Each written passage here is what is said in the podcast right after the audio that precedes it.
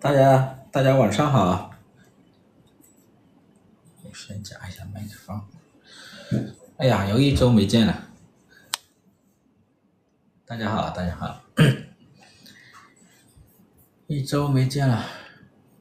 听说北京下雪了，是吧？又有有来自北京的我们的舍友啊，晚上好，晚上好。北京大雪预警，但是没下，是不是？金额是大，早就等着了。哦，都居家了，没有去上班是吧？下雪了啊。呃，晚上好，星爷演讲会有线上的吗？线上的，线上的我不知道能行不行，我们这个这个技术支不支持得了不知道，但是线下肯定有。哈 哈是吧？所以呢，告诉大家一个好消息，我们在二零二四年啊一月十四日下午，我我会举行一场这个新年的演讲啊，也是我第一个第一次新年演讲啊。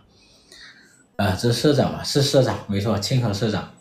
所以告诉大家这个好消息啊，就今年的 今年的这个一月十四日啊，一月十四日。然后下午正好是周日啊，星期天，呃，如果是时间合适的朋友、舍友可以过来啊。线上付费直播，线上付费直播也是一个办法哈。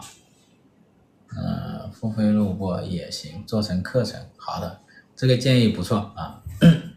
什么时候来北京啊？啊，明年来北京，好不好？啊，今年是来不及了。呃，演讲大吉，好的，谢谢谢谢。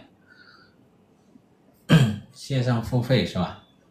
嗯、线上付费也不错啊，这个想法也不错。好的，帮我点点赞，下面帮我点点赞。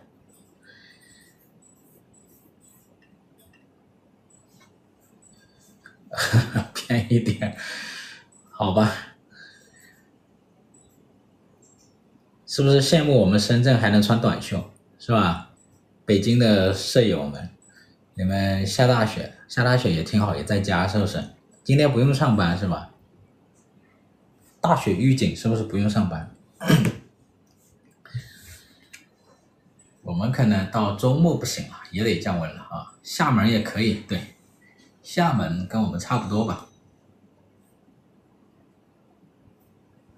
厦门也快降温了。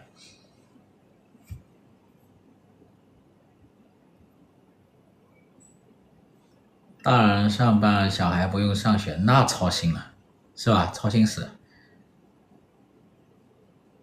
呵呵，短袖太爽爽。所以在，人家说在东北，东北生活费衣服是吧？一年到头光买衣服花不少钱啊。我们这个学习卡，呃，现在我们这个学习卡是五百九十九的，就是我们的这个呃跨，就是我们的新年演讲的。门票啊，因为他这里不能上演讲门票，所以你们现在买来这一个资本社学习卡的，实际上就是我们一月十四日啊，二零二四年一月十四日的门票，演讲门票哈。我再跟大家说一下啊，因为他这个这个呃后台不能上这个演讲的这个。社长解读一下社融数据。好的，等一下我说一下社融数据哈。我们今天要讲的是什么呢？就是中央经济工作会议啊。呃，当然内容也少啊。我再讲一下社融，好吧？嗯，这会来的人稍微多一点啊。我给大家，我给大家预告一下啊。之前跟大家讲过，我们不是要搞个线下活动嘛？呃，最近张罗了一下啊，找了找了这个这个 找了场地。然后呢，定在二零二四年的一月十四日啊，正好是星期日下午，我们搞一场这个线下的一个活动，也是我第一次新年演讲，也是我第一次的线下活动。地点呢就在深圳，好吧？呃，在在深圳附近的大湾区的朋友啊，可以过来啊，不是大湾区的朋友也可以飞过来，好吧？到时候我给大家送一份新年礼物，我们可以现场交流。呃，我准备了五个小时的时间跟大家现场交流，大概我讲四个小时啊，蛮过瘾的，是吧？讲四个小时蛮过瘾的，然后呃，有一个小时大家可以相互的这个沟通啊，互动，然后大家可以面对面的交流。现在这个环境下，面对面交流可能会会好一些吧，啊。所以的话呢，大湾区的朋友，大家可以呃买这个学习卡，就是我们的门票，知道吗？买学习卡就是我们的门票哈。然后不是大湾区的朋友呢，也可以飞过来，好吧？到时候我们可以一起来交流。嗯，线上能有门票吗？线上没有门票，呃，线上直播是吧？线上直播我我再看一下，好不好？嗯，我来看一下线上怎么操作。嗯。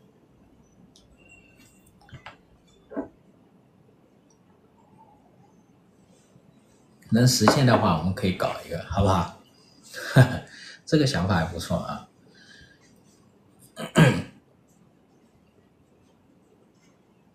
嗯，我们有一些比较远的，或者时间上有对撞的，可能来不了的，想在线上看啊，来得了的呢，就可以买下这个学习卡，就是我们的门票。然后讲的内容啊，大家可以进我们的公众号，公众号里我刚发了一个文章。啊，就是我们现在这一期，啊，新年演讲的这一个内容啊的的的一个一个前言吧。然后里面呢有一个投票啊，里面有一个投票，就是大家对于嗯要讲哪些内容啊，对哪些内容感兴趣，可以在我们公众号里面文章里面投票，好不好？像我们公众号的最新这篇文章，二零二四潜行前行啊，就是。大家可以在我们的公众号里面投票，想想在新年演演讲当中听我讲什么，好不好？我也会啊、注重大家的一个参与啊。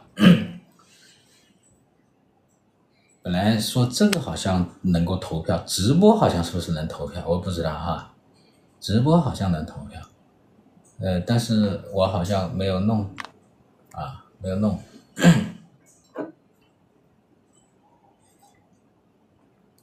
对，今天我们这个五百九十九就是门票哈，嗯，包括这个我们一月十四号来的门票，然后呢中间的一个点心，然后我会给大家备一份礼物啊，希望大家到时候过来。那现在我开始讲啊，人比较多了，我就开始讲我今天的一个议题。今天的议题呢是我们最近的中央经济工作会议。这一次中央经济工作会议啊，其实信息量不是很大啊。信息量不是很大的，然后，但是呢，这个还是引起了市场的一个关注。我们一年呢，大概会开四次政治局会议，然后四次政治局会议呢，都会讨论到一些经济上面的有一些情况啊，一些形势，然后接着呢，就会开这个中央经济工作会议哈。那这个是一年四次当中很非常高的一个一个级别的经济工作会议。那今年来看，就二零二三年来看的话呢，七月份这一次的经济工作会议很重要。今年七月份有什么重要的呢？首先呢，七月份呢，它它在二季度的时候呢，就是二季度的时候呢，经济是快速的回落的。七月份呢，就重新判断了二季度啊那个时候的经济状况，然后正视了很多具体的问题。比如说民营企业的投资信心的不足的问题，房地产的问题，是吧？这些这些很多具体的问题，包括企业利润大幅度下滑的问题，这都在今年的七月份的经济工作会议当中，然后就就直体现出来了。然后呢，明确提出了两点很重要的，一个是这个一篮子的这个化债计划啊，化债方案。这个为什么很重要呢？因为在上半年的话呢，这个地方债务的风险啊，其实是涌现出来，但是呢，中央对于地方债务的态度呢，并不明确。过去的态度一般都是说谁家的孩子谁抱走，所以呢，市场呢对于这种债务的预期啊，地方债务是否违约的一种预期啊，是非常不稳定的，而且是趋于悲观的。那七月份的话呢，就指出啊、就提出了。这个一揽子的化债方案。那提出完之后呢，整个市场对于地方债它的一个预期就变得稳定了。所以上下半年可以说是判若云泥啊，有很大的差别。这是七月份的这个经济工作会议的啊一个一个很重要的一部分。第二部分就是我们有舍友也提到了，叫房地产的供求关系。房地产的供求关系呢，它重新研判了啊，说发生了重要的变化。那重要的变化呢，就意味着房地产的政策也会发生重要的一个变化，是吧？呃，七月份的经济工作会议之后呢，房地产的政策呢，确实是密集的出台，主要有两大类啊。第一大类就是市场需求端的啊，就刺激市场的需求，包括降什么首付比、降利率、降什么，啊，降降降降那个降这个存量房贷利率啊，然后呢，还有什么呢？还有这个。解除限购、限售、限贷、限价这些限制类的政策，鼓励刚需和鼓励这个改善性的一个需求。另外一大类的房地产政策是什么呢？就是这个三大工程啊。所谓三大工程，就是房地产这个保障房的建设、城中村的改造，还有这个平级两用的基础设施的一个建设。那这两个结结合起来呢，市场呢就把它定义成叫做二房改或者是新房改啊。那不管怎么怎么称呼啊，就是下半年七月份之后，那这个房地产的政策呢就发生了很大的一个变化。当然，房地产市场在下半年并没有止跌企稳了啊，政策发生了变化。那我们再看这一次的中央经济工作会议，这一次中央经济工作会议呢是这个，它实际上是对明年的一些经济工作啊，呃定了一些调啊。这个是十二月份的经济工作会议的它一个特点啊，就是对明年定调。那总体上来讲，其实没有太多的一些内容啊，嗯，内容内容上没有太多的一个信息啊可解读，可解读。因为这个政策呢，呃，说到这个政策，比如说这个这个这个经济形势的判断啊，经济形势的判断呢，也指出了一些问题啊，同时呢，也也也认为。这整体上的经济啊，它的一个改善的趋势没有变啊，跟之前的表述呢差别不是很大。然后呢，总体的基调呢也不是很，也也变化不是很大啊。总体的基调呢还是统筹这个啊，统筹那个啊，差不多是这个意思。啊，工作要求呢，就工作重点呢变化也不大。工作重点主要像这个呃 科技类的现代化的产业，扩大的内扩大需求。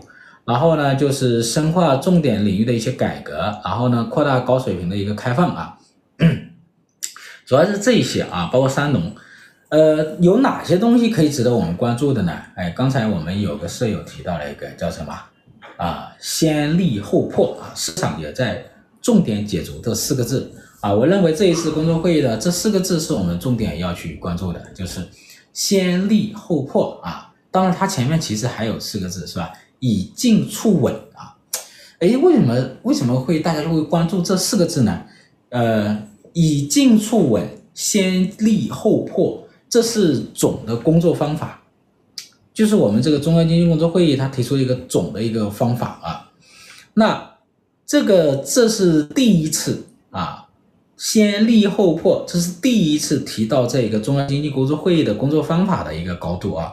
以前，比如说二零二一年的时候，也出现在一些文件上，但是当时那个文件呢，主要就是一些，呃，这个这个低碳政策呀，啊，能源环保政策那方面领域出现的啊。那中央经济工作会议，包括政治局会议里面，还是第一次提到啊，第一次提到叫先立后破啊。那怎么理解先立后破？呃，到底是立什么？啊，然后还有是破什么？嗯，首先呢，我我的理解是这样的啊，每家理解不一样哈。我的理解啊，第一个，呃，先立后破还是一个底线思维啊，底线思维，就是说还是要防范什么系统性的金融风险啊，这是一个，就是说先要立起来，然后呢再破，它确保这个风险的一个出现。为什么会提出这个先立后破呢？包括以静促稳呢？原因是什么？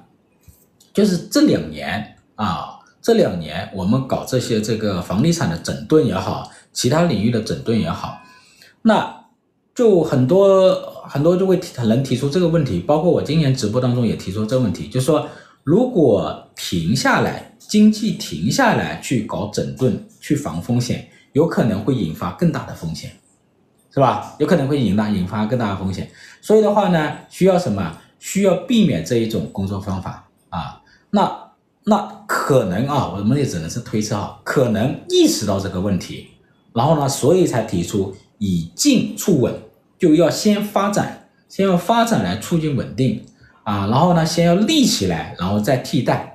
啊，是这个意思，所以为什么不是什么先破啊后立啊？是是什么呢？是先立后破，就是他想建立起来，然后呢，在什么在破除旧的东西。好，这就涉及到第二个问题，到底是立什么啊？然后是破什么？我的理解哈，就第二个哈，我的理解是什么呢？先立呢，他可能是想立什么？立新动能。新产能啊，新啊新动能、新供给和新什么新产业，就是先立这些新的东西，然后再破什么呢？再破旧的动能啊，旧的供给和旧的产能，再这样子破啊。那具体来说是什么呢？具体来说是这样子的，利呢有可能利这么几个，第一个 就是新型的一些制造业。啊，比如说，呃，这个会议里提到的，比如说新能源啊，新能源、芯片，这个这个人工智能啊，这一些都是新的一些技术和啊，包括一些新的制造业啊，包括还有生物医药，然后呢，替代旧的产能、旧的供给，那旧的可能是什么呢？或叫破掉吧，破掉旧的，那有可能是什么呢？有可能就是比如说这个。比较落后的高污染的一些产能，比较低效的产能，还包括什么房地产啊？我认为是包括房地产的啊，包括房地产。但是呢，房地产是不是所有都破掉，一刀切掉？也不是。所以它里面还有什么呢？房地产里面也有先立后破。就我的理解哈，房地产里面也有先立后破。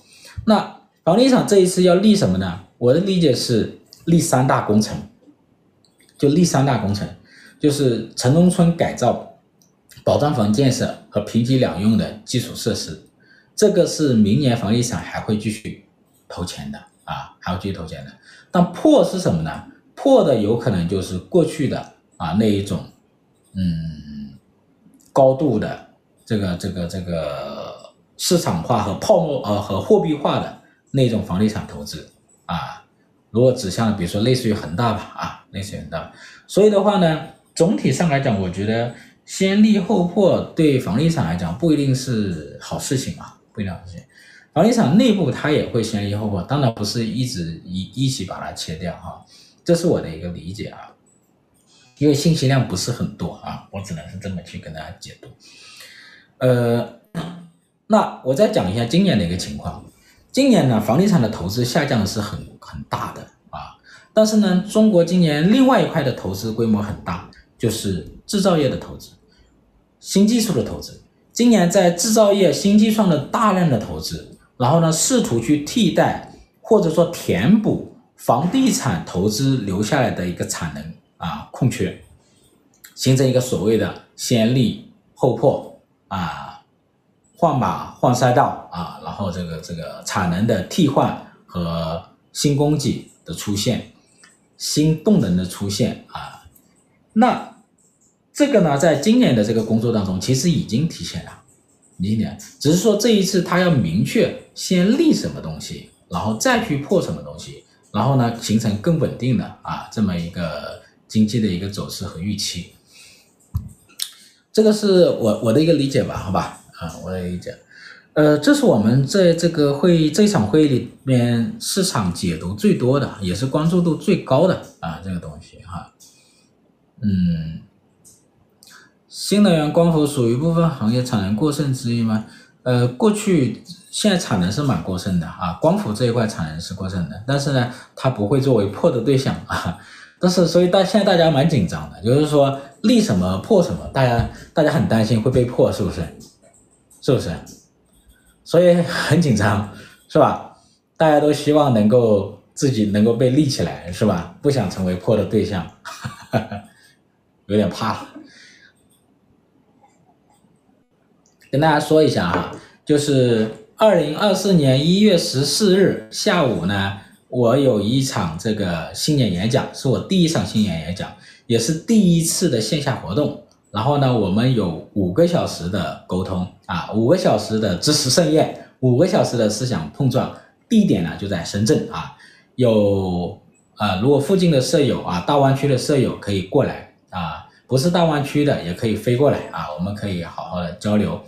然后呢，你们买现在的学习卡就是门票，我我给大家说清楚一点哈，现在这个学习卡是五百九十九，这个学习卡就是门票啊。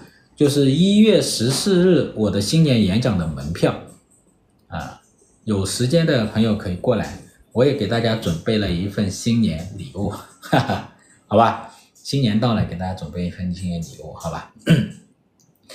然后买了这个学习卡的一定要加我们的这一个客服的微信啊，就我们的企业微信，你这样子的话呢，就可以做个登记嘛，啊，到时候我们要联系啊，也会建个群，然后我们可以交流啊。我们有五个小时的面对面的交流，也是我第一次呃线下活动了啊，第一次献给你们，线上直播嘛，我再看啊，如果如果如果技术上没问题的话，我们可以搞线上直播，好吧？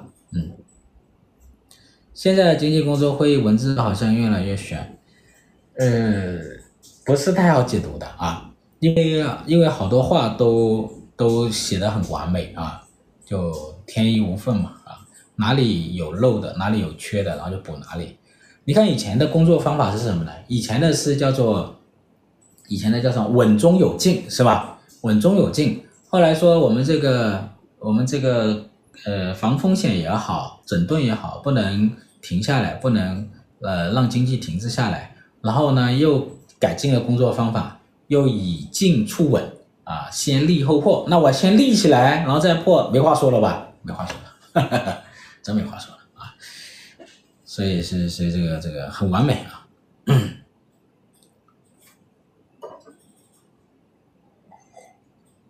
希望线上直播是吧？呃，我考虑一下哈。嗯嗯，能够能够来的就更好，好吧？就我们面对面交流，因为现在的这个情况啊。呃，面对面交流会好一些。呃，这一次经济工作会议也强调要什么？畅想中国经济光明论嘛，是吧？所以现在现在大家都在畅想经济光明论。呃，这种大形势下，那线下的面对面的交流就变得更重要了，是不是？嗯。请教社长，二零一三年进出口数据发生大幅度上扬，具体是什么原因？二零一三年。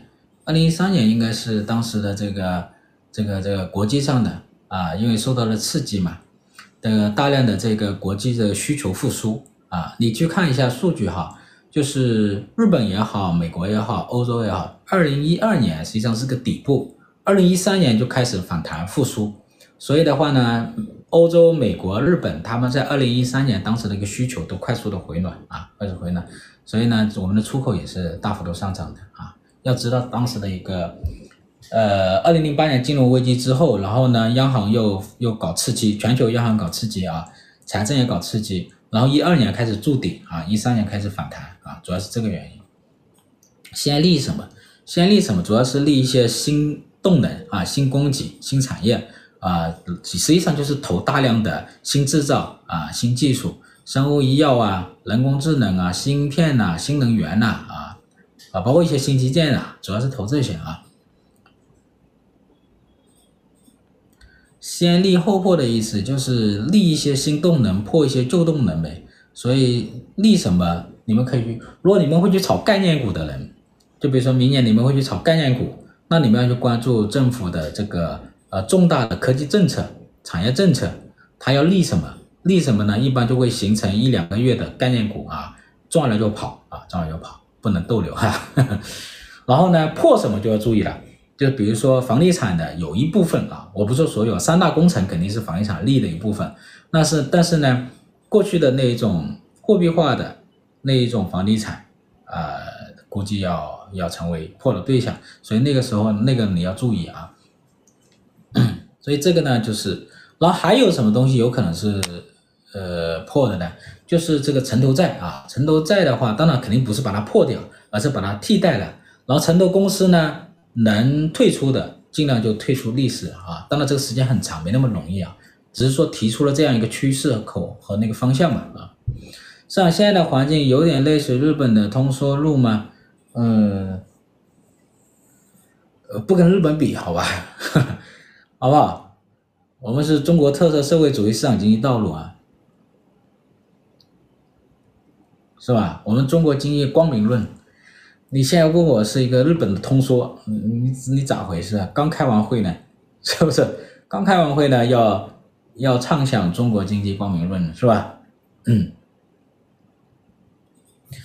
有种通缩的想法，哎，我跟大家讲一下哈。前两天大家看到了吗？老爷子张五常发了一个微博，说这个推高通胀来救经济，你们看了没有？这篇微博看了吗？然后我发了一篇长文啊，大通胀救经济？问号，你们看了吗？嗯，有没有看？二四年人民币会不会破七点三？不会破七点三，二四年不会，二四年。明年下半年的话，美元降息，然后人民币还会有点上升啊，有点上升。呃，美联储今晚美联储议息会议息会议不会加息啊，放心吧，还是暂停加息，实际上就不加息了啊。嗯。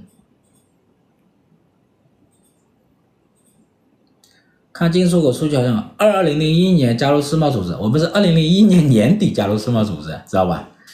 是年底了，年底了，所以呢，那年已经过了。嗯，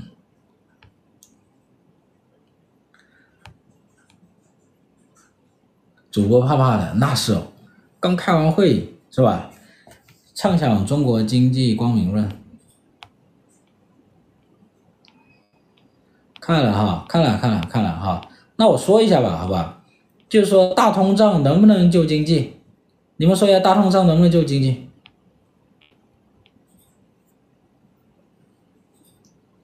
大通胀能不能救经济啊？刚读完新书很赞，谢谢谢谢，新书都收到了哈。老爷子说把通胀提到百分之六，你们觉得行不行？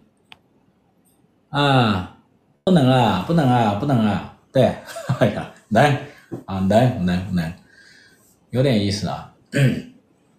啊，不能的多啊，能的少啊，后面稍微多一点啊，啊，能不能先把学习卡买了？学习卡就是门票啊，一月十四号来来来来参加我的这个新年演讲啊，啊，先把学习卡买了，我再跟大家讲啊，好吧，我来说一下，好吧，为什么写这篇文章呢？为什么我会写这个大通胀能不能救经济这篇文章？主动推高通胀能不能救经济啊？我为什么写这篇文章哈？首先呢是这么回事的，我写这篇文章呢就是老爷子啊，他既然都都发微博了啊，首先我很高兴，你知道吧？呃，这几年老爷子张五常都没出来说话了，这个年纪蛮大了嘛，所以都担心他身体状况啊，他出来这个这个发了一个，哎，感觉挺挺好，挺好，挺好。说明这个能思考啊，这个身体状况还可以，这是第一个啊，第一个感到还比较欣慰。第二个呢是什么呢？说老爷子呢是一个很有影响力的人啊，他既然发了这个微博，市场呢就会引起关注，是吧？那我就觉得他发起的这个讨论，很值得讨论。现在我现在我不去下结论哈，推高通胀行不行？能不能救经济？我不下结论。但是呢，我觉得这个事情很值得讨论啊！为什么很值得讨论呢？就是因为当下中国经济现在这个 CPI 是吧，是下降的，PPI 连续十四个月下降的，房价啊连续两年是下降的，然后股票价格也是下降的，大宗商品价格也是下降的啊，大部分的价格都是下降的啊。那这种情况下，很值得去讨论。我们现在的一个经济形势啊，通胀也好，通缩也好，通胀能不能救经济也好，反正非常值得严肃的讨论啊，非常值得认真的去研究什么样的政策才是有效的啊，不像而不能在我们这个经济学界，包括我们这些经济学家啊，这是装死啊，不要装死，连老爷子都出来说话了，大家要认真去研究它。先不管老爷，先不管张五常讲的这个东西对不对，这是我写文章的第二个啊，第三个，呃，大家去思考几个问题啊，思考几个问题。第一个问题是，现在很多国家的这个央行啊，它把这个推高通胀到百分之二，或者说把通胀降到百分之二，作为它的一个目标，央行的目标。有些央行还还把它作为一个唯一的目标，比如说欧洲央行。那我就说日本央行，日本央行过去十几年啊，大概是在二零一三年左右就确立推把通通胀推高到百分之二作为它的一个央行的目标。日本央行大概花了十年左右的时间才完成这个艰巨的任务。为什么？就是日本在经历了什么三十年的大衰退啊。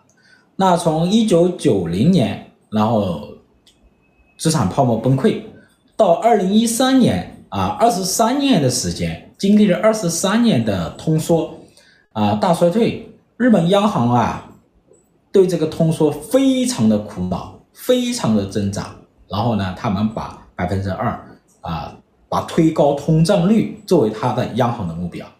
所以日本央行呢，又花了十年的努力啊，非常艰苦卓绝的努力，非常执着的努力，然后呢，到今年终于把它推到百分之二以上了啊。那日本央行为什么会这么做？日本央行为什么做？因为三十年的大衰退，长达十几二十年的一个通缩，对他们来讲太艰难了啊。这是第一个，第一个问题值得大家去思考的。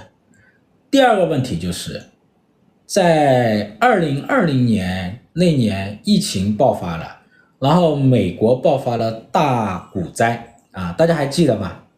二零二零年三月份美国大股灾，然后垄断啊，垄垄断是吧？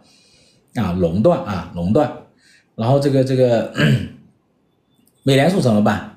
美联储就立即的把利率降到零啊，从联邦基金利率百分之二点五直接降到零，然后呢，无限量的量化宽松，然后大规模的救市啊，股票呢微型反弹啊，然后接着呢，呃，接着是什么呢？就是拜登政府搞了一个纾困计划啊，发了大概是二点一万亿的资金到家庭部门，然后呢，这个效果太好了。这个效果太好的一个结果是什么呢？就是这个经济反弹，就业反弹，是吧？就业反弹，工资反弹，然后这个消费反弹，投资反弹，股票市场反弹，金融市场反弹，同时呢，商品价格也反弹，就是这效果好到大通胀，是不是？好大通胀。好，那我们来看哈，我，然后呢，美联储就开始。加息啊，在二零二二年的三月份开始加息，然后激进加息，到今年利率达到了比较高的一个水平，目前呢应该已经不加了。呃，现在呢，美国的通胀降到了百分之三点一啊，然后现在美国人的工资的增长率是百分之四啊，工资增长百分之四，通胀降到百分之三点一，哎，搞了美国人现在的美国工人现在的这个实际收入反而还增加了啊，搞成这样是不是？然后呢，通胀现在基本上就已经下来了啊，三点一的威胁已经不大了啊，不大了。市场现在预期是美国这一轮经济应该是软着陆的啊。然后，那假如美国这一轮经济是软着陆的，假如哈，那你们想一下，这一轮这三年美联储的操作和美国财政部的操作，你们打几分？如果一百分，你们打几分？你们打几分？先是大放水救市啊，避免大萧条；后是激进加息抗通胀，一百分你们打几分？啊，还不错嘛，还打到了一百一十分，一百五十分也有啊，非常完美，是不是？Perfect，是不是？然后美国家庭的收入增长，是吧？工资增加，好，零分啊，有零分了啊，零分比较少啊。好，那你们觉得通过放水的方式推高通胀是不是一个办法？是不是避免大衰退的一种办法？避免大萧条的一种办法？有人说是，但是呢，并不是每个国家都干得到，是不是？干得成？那当然，是不是？并不是每个国家它都能够操作到啊。好的，当然我这里没有结果啊，我这里没有结果，没有结论啊。我我不是说这是推高通胀是避免大萧条的一种办法，我没有这个结论，啊、呃，没有这个结论。但是呢，我让大家去思考，就是。日本央行使用了十年的时间，艰苦卓绝的十年，然后呢，把通胀率艰难的推高到百分之二以上。然后呢，美联储呢，这三年呢，一一放水一紧缩啊，一宽松一紧缩的操作啊，避免了美国经济的一个大萧条啊。然后现在说是一个软着陆趋势。那这两个案例呢，我们可以去好好思考一下啊，好好思考。就说我们现在的一些财政政策、货币政策，是不是要去思考跟国际上的一些财政政策、货币政策做一些参考、做一些研究啊？然后呢，现在我们的财政工具和货币工具是不是需要有一些创新啊？这个是我们需要去思考的啊。那第四个呢，就是 第四个是什么呢？第四个是这个问题啊，推高通胀本身。不是最主要的，啊，它只是一个表面问题，表面问题。那要解决问题，真正要解决大衰退的问题，真正要避免大萧条的问题，不是所谓的表面上的推高通胀，而是根本性的、内在的增加居民收入，增加居民收入。你看，美国它的纾困计划向居民发二点一万亿的。二点一万亿的资金，实际上是增加居民收入。然后你再看张五常，张五常他这篇微博很短，一千多字，他从哪里讲起？弗里德曼的消费函数讲起。你知道他为什么会从弗里德曼消费函数讲起吗？啊，弗里德曼说，这个消费是财富的函数，就你的财富，包括你的储蓄，过去的储蓄，也包括你当期的工资收入。也包括你的资产的收入，比如说股票啊、房地产啊，是吧？也包括你未来的一个预期啊，等等等，所有的这些，包括你的保障、社保啊、养老金啊，这些都算。这些所有的财富，然后呢，长期的一个评估，然后它会影响你的消费啊，影响你的消费。但是他这里跟凯恩斯的这个呃这个消费理论做个比较，凯恩斯说这个消费是当期收入的函数。啊，在解决具体问题上啊，我觉得没有太大的差异啊，没有太大差异。那，呃，张五常他为什么要从消费函数讲起？说白了，就是增加居民的财富，增加居民的收入是关键的，这才是根本上的。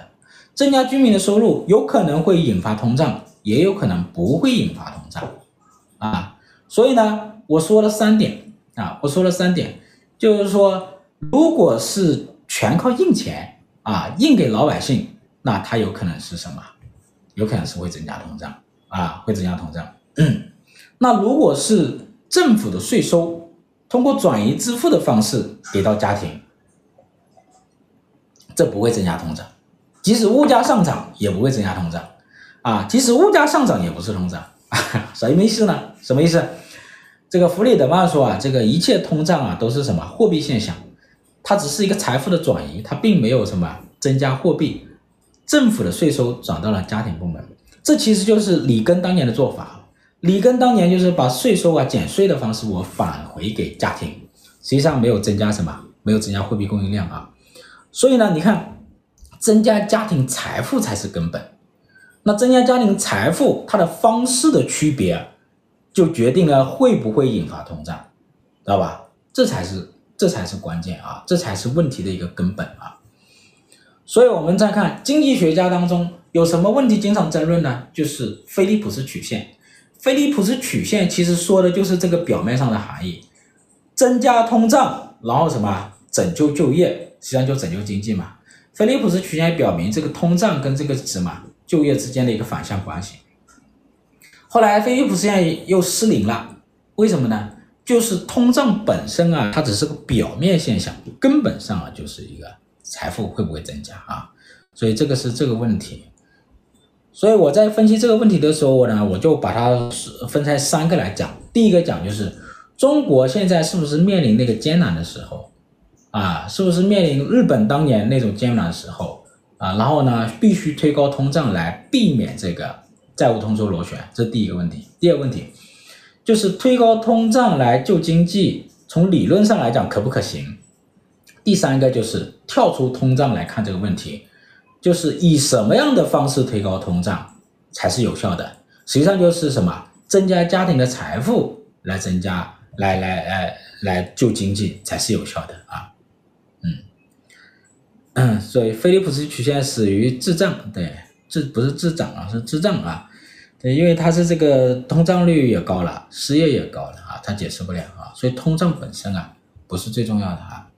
那这个问题我就讲到这了吧哈，听懂了吧？听懂了，帮我打个一，好不好？哈哈。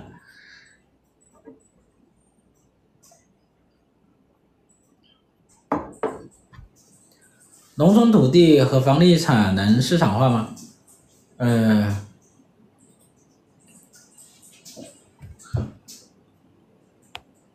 好的，好的，好的，谢谢，谢谢啊。这些薛兆丰和罗胖讲的比你细啊，对，比我细。然后呢，呃，我讲那个吧，我讲那个那个房地产能不能市场化？全世界啊哈，绝大部分国家、绝大部分城市的房地产的土地都是市场化的，啊，绝大部分的。为什么？为什么？反过来，不是市场化的土地和房地产反而出大问题，啊，反而出大问题，这个是要去注意。那这个为什么？原因很简单嘛。经济学就能解释，就市场去配置资源的效率更高，啊，每个人的福利，大多数人的福利都能增加啊，知道吧？不能确保穷人肯定能被通胀受益啊，是吧？嗯，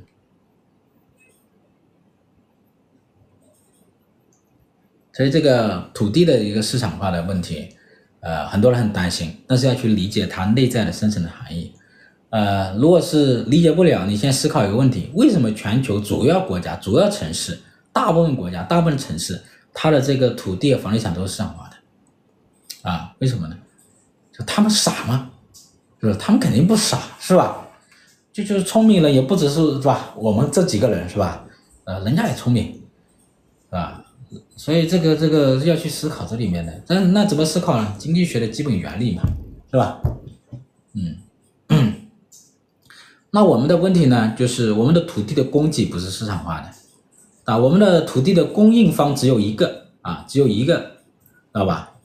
这个呢，就土地的供应呢不是市场化，容易形成什么土地的供给的一个垄断，包括抬高土地的价格。这是过去我们十几年房地产价格大幅度上涨很重要一个原因。我跟大家讲过一个东西，还记得吗？就是二零一五年房价这一轮房价上涨怎么上涨的？二零一五年当时房地产的库存是历史最高的，大家还记得吧？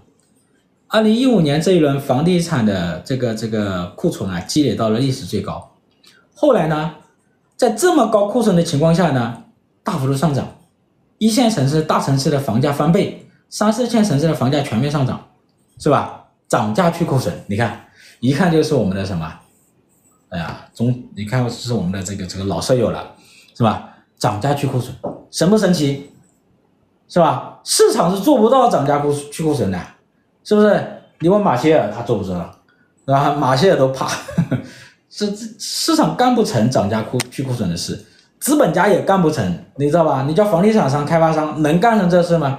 干不成啊，知道吧？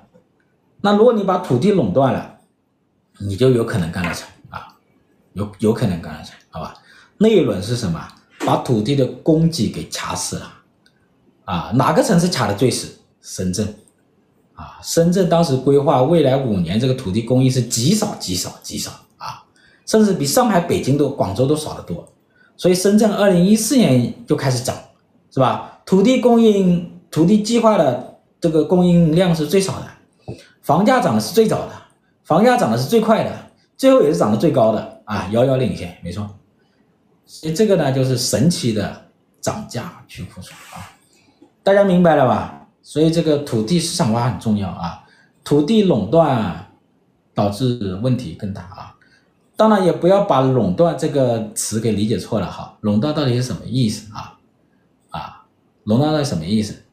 真正的市场是没有办法垄断的，对吧？真正的资本也垄断不了的，只有特权能够垄断。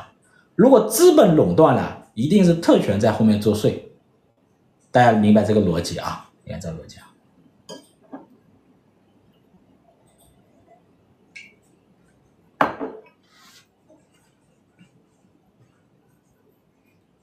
好了，告诉大家一个好消息哈，这个二零二四年一月十四日，一月十四日，我在深圳有一个线下的一个演讲，也是我第一次新年演讲啊，第一次的线线下的舍友见面会啊，在深圳啊，在深圳，如果大家能过来的啊，可以过来，然后我们现在这个学习卡就是我们的门票啊。大家，大家上次我跟大家讲一下，会搞一个线下的一个见面会啊，是我第一次的线下见面会啊。呃，现在这个学习卡就是我们门票，我们的客服也可以跟大家说一下，二零二四年一月十四日正好是星期天啊，然后这个在深圳啊，我们搞一个新年演讲，五个小时的啊对话，五个小时的演讲啊，非常的刺激过瘾，好不好？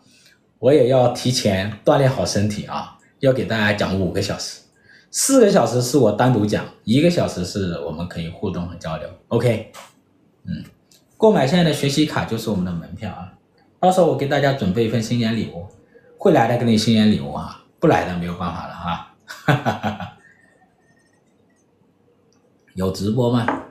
嗯，线下交流啊就会比较直接，然后比较深深入一点，是不是？零几年进口数据都很低，直到一三年大幅度上涨。加入 W 这几年好像进口幅度不大呀，呃，厚积薄发，知道吧？厚积薄发。然后呢，你这个呢，不能是说跟后面比，是吧？你要跟那个什么之前比啊，之前比，厚积薄发很重要。你加入 WTO 第一年就增加，你看它的一个，第一是你看它的一个增速啊。第二是你不能看规模啊，你不能看，你要看它的增速。第三个是厚积薄发，就是一三年大幅度上涨，一三年跟这个二零零八年之前比，你会发现世界经济的规模都是不一样的。就一三年之后，你会发现世界经济的规模不一样的，你知道为什么吗？就是零八年金融危机之后，全球都在放水，所以呢。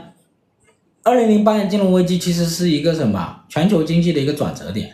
这场危机之后，尤其是一三年之后，你会发现有一个特点，后来出现所谓的万亿公司，是不是？